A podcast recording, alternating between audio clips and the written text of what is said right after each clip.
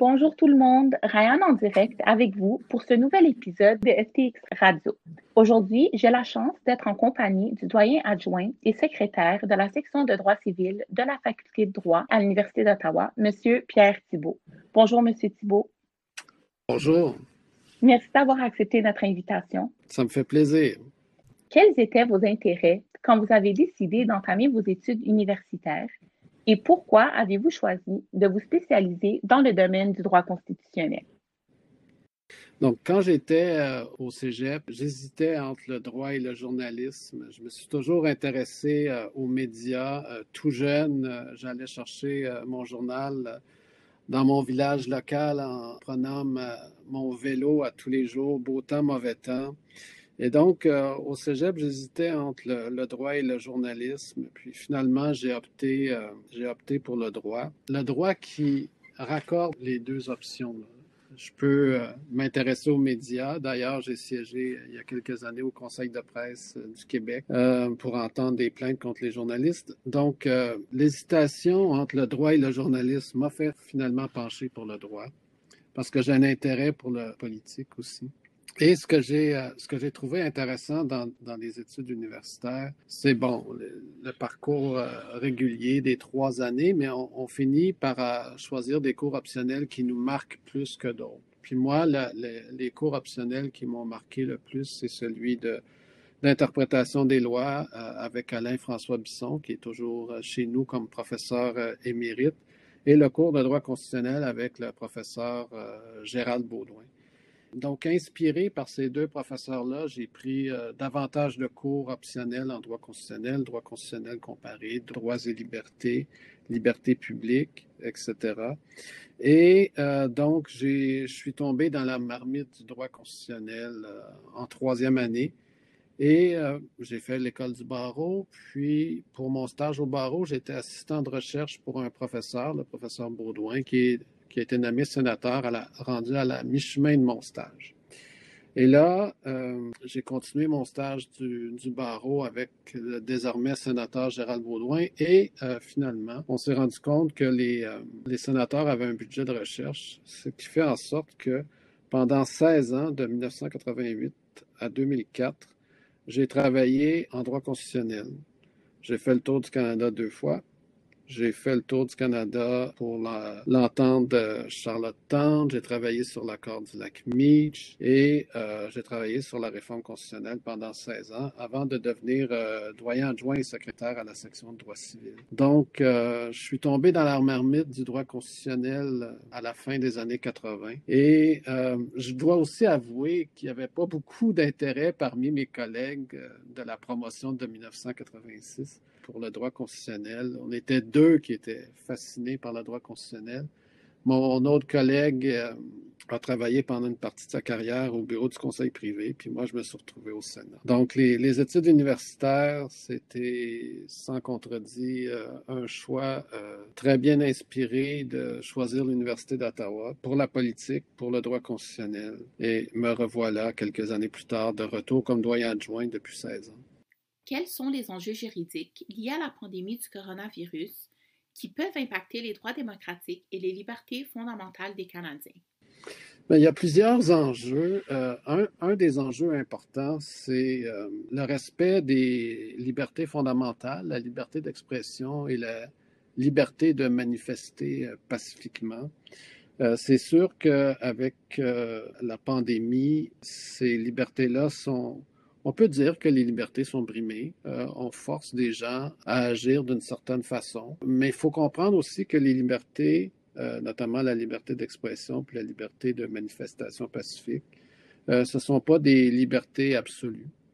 On peut limiter de façon raisonnable les droits et libertés. Comme vous le savez, l'article 1 de la Charte canadienne et l'article 9.1 de la Charte québécoise permet de limiter les libertés de façon raisonnable dans certaines circonstances. Donc oui, il y a des enjeux juridiques reliés aux libertés fondamentales. Il y a des enjeux euh, juridiques aussi, euh, j'irais un petit peu plus loin que les libertés fondamentales. Il y a des enjeux juridiques reliés par exemple, euh, aux frontières interprovinciales. je suis personnellement convaincu que les provinces, euh, comme c'était le cas au Québec, au Nouveau-Brunswick notamment, euh, les provinces ne peuvent pas empêcher l'entrée de citoyens canadiens ou de résidents permanents euh, en bloquant leurs frontières. La compétence sur les frontières interprovinciales relève du euh, Parlement fédéral et du gouvernement fédéral, de sorte qu'on ne peut pas empêcher des citoyens ontariens d'aller au Québec et l'Ontario ne peut pas empêcher des citoyens québécois d'aller en Ontario. Par contre, à l'intérieur de ces frontières, une province peut limiter les déplacements on pourrait avoir euh, une situation où euh, on ne souhaite pas que des gens euh, aillent à Montréal parce que la pandémie est, trop répandue, trop grave, et donc pour des mesures de sécurité publique ou de santé publique, la province pourrait limiter les déplacements interrégionaux à l'intérieur de la province. Mais c'est un aspect qui était un peu moins un peu négligé, là, mais si la pandémie prenait de l'expansion de nouveau et qu'une province euh, voulait s'arroger le droit de fermer ses frontières, je pense qu'une telle question pourrait être euh, soumis aux tribunaux pour euh, contestation. J'ai vu que ça avait été le cas à Terre-Neuve et Labrador. Une première décision de rendu sur le sujet, sauf que le, juge, je ne crois pas qu'il se soit intéressé au partage des compétences. Il a jugé que la, fermeture des frontières euh, à Terre-Neuve était une restriction aux libertés, euh, mais une restriction raisonnable dans les circonstances. Alors que la première question à se poser, c'est est-ce que la province a compétence pour adopter une telle mesure? À mon avis, la réponse, c'est non. C'est non pour les frontières interprovinciales, mais c'est tout à fait euh, possible pour les déplacements interrégionaux. Il y a eu des manifestations à Montréal et à Québec de personnes qui s'opposent au port obligatoire du masque, puisqu'elles disent que cela est une entrave à leurs droits et libertés. Est-ce qu'on peut se permettre de dire qu'il s'agit réellement d'une entrave aux droits et libertés qui nous sont prévus par la Charte canadienne et la Charte québécoise des droits et libertés? Mais je pense euh, bien sincèrement que le port du masque est obligatoire, obliger les personnes à porter un, masque, peut être considéré comme une atteinte euh, au droit à la liberté. Et là, on parle surtout du droit à la liberté prévu à l'article 7 de la Charte canadienne des droits et libertés. Euh, dans ce contexte-là, on peut dire à première vue qu'il y a atteinte au droit à la liberté. Mais pour que l'atteinte se matérialise effectivement, il faut que l'atteinte ne soit pas conforme au principe de justice fondamentale. Alors, je ne vois pas, pour le moment, euh, quel est le principe de justice fondamentale qui est en cause pour justifier une atteinte au droit à la liberté. Je ne le vois pas. D'après moi, l'obligation de porter le masque ne contrevient pas à un principe de justice fondamentale. Mais bon, pour le bénéfice de la discussion, euh, convenons qu'il y a euh, une atteinte au droit à la liberté. J'estime que dans les circonstances d'une pandémie qui met à mal euh, la santé publique, j'estime que l'obligation de porter le masque dans certaines circonstances, pour aller faire des courses, par exemple, pour aller magasiner, L'obligation de porter le masque m'apparaît tout à fait raisonnable dans une société libre et démocratique. Mais il ne faut pas oublier aussi de prendre en considération des facteurs reliés à la santé publique, d'une part, mais aussi, d'autre part, à l'article 7, on parle du droit à la vie, à la liberté et à la sécurité de la personne. Une personne pourrait invoquer son droit à la sécurité et dire que mon droit à la sécurité est brimé parce que mon collègue, mon voisin ou une personne ne porte pas le masque. On, on néglige de souligner l'importance du droit à la sécurité sous l'article 7. Donc, on oublie trop facilement que ce droit est protégé. Donc, pour résumer mon propos, oui, le port du masque obligatoire peut porter atteinte au droit à la liberté. Cette atteinte-là ne m'apparaît pas en violation des principes de justice fondamentale. Et si c'était en violation des principes de justice fondamentale, cette obligation de porter le masque m'apparaît néanmoins raisonnable dans une société libre et démocratique. Dans une situation de crise, telle la pandémie actuelle, serait-il permis au gouvernement d'accorder aux policiers le pouvoir d'entrer dans les maisons sans mandat ou cela constituerait une entrave à la vie privée? Donc, je pense que l'entrée d'un policier ou de policiers dans une maison, dans une résidence, sans mandat, c'est une violation du droit à la vie privée. Évidemment, en cas d'urgence, en cas de poursuite, euh, en cas d'urgence extrême, les policiers peuvent entrer dans une maison sans mandat. Mais je ne pense pas que ce soit en cas d'urgence ou en cas extrême basé sur une plainte d'un voisin qui aurait entendu trop de bruit d'une fête ou d'un party pour justifier l'entrée des policiers dans une maison sans mandat. Euh, l'option a d'ailleurs été écartée par le gouvernement du Québec cette semaine, notamment. Euh, mais évidemment, rien n'empêche un citoyen de, de laisser entrer les policiers dans sa résidence.